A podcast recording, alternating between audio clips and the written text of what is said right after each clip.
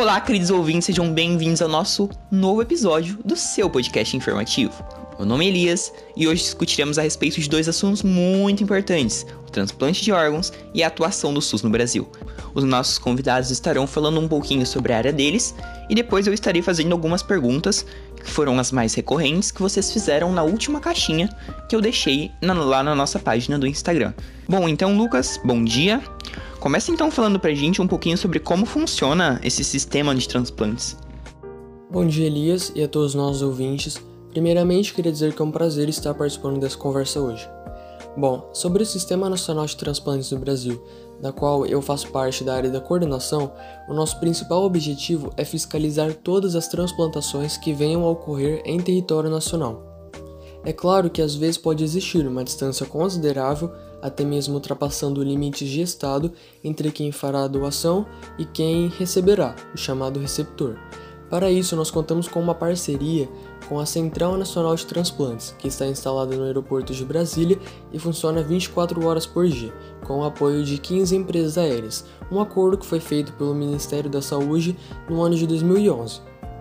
Felizmente, o Brasil é o país que mais realiza transplantações de forma gratuita pelo Sistema Único de Saúde, o SUS, no mundo.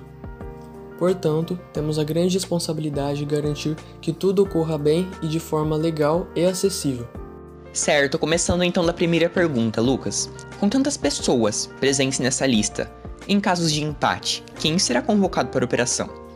Bom, em cima dessa pergunta eu faço outra pergunta. Existe é, possibilidade de ter um empate entre pessoas que estão disputando um órgão nessa lista?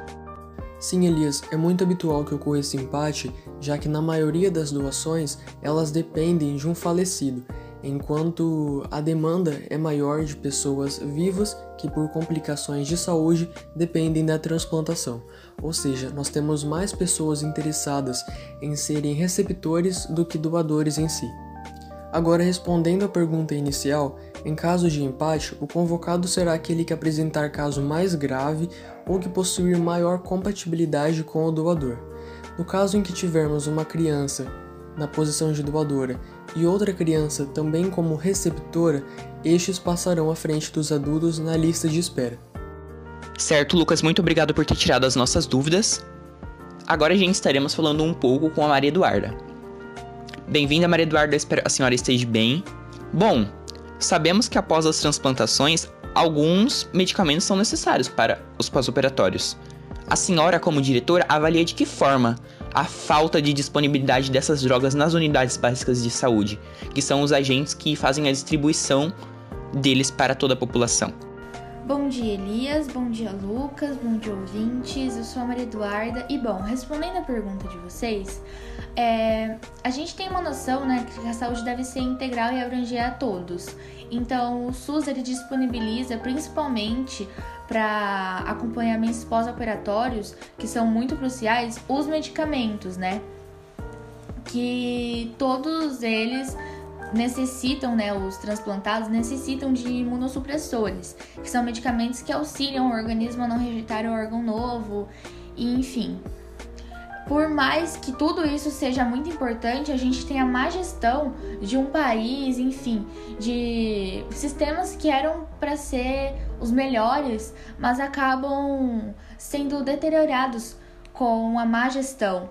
E principalmente a gente tem aqui no vem, vemos, né, a falta de matéria-prima para antibióticos no Brasil, a não consolidação da produção de insumos necessários no tratamento principalmente de câncer, a ausência de investimentos para ampliar o parque introdutor de medicamentos e a gente também tem um desvio intenso por meio né, de farmacêuticos que, ao invés de distribuírem medicamentos, eles extorquem é, esse processo para a saúde da população em si.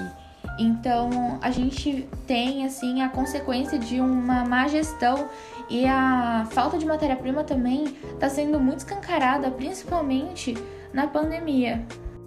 Certo. É, para finalizarmos, então, eu gostaria que a senhora apontasse quais as mudanças que devem ser feitas nesse sistema para que ele fique realmente bom, porque afinal ele é muito importante para todo o corpo social brasileiro. Bom, né, não tem como a gente falar das mudanças a serem feitas sem falar de uma ação governamental e gestora, né? Principalmente no um governo que não sabe lidar com tal situação de fragilidade que estamos passando agora. Mas também, além da gestão, é necessária a qualificação de controle social, né? Envolvendo as múltiplas ações que as forças sociais desenvolvem para a influência de, da formulação e execução de fiscalizações de avaliação da, das políticas públicas e dos serviços no campo da saúde. Então a gente tem como desafios a serem superados o controle social, problemas de formação de conselheiros, a dificuldade dos cidadãos para conseguir acesso às informações do sistema.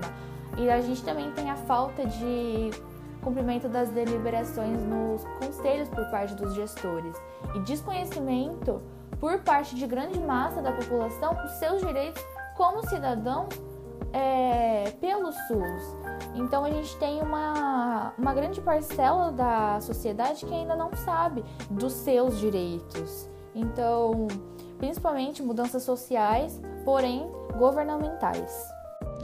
Certo, então com essa resposta eu finalizo minhas perguntas. Eu agradeço imensamente a participação de vocês dois aqui. Espero que voltem em outro momento para tirarem mais dúvidas. Afinal, esse assunto sobre a saúde ele é muito extenso e muito pouco falado nas redes. Então eu acho que ele necessita ser mais falado, necessita ser mais exposto pela importância que ele tem em toda a sociedade. Eu agradeço assim e eu finalizo aqui.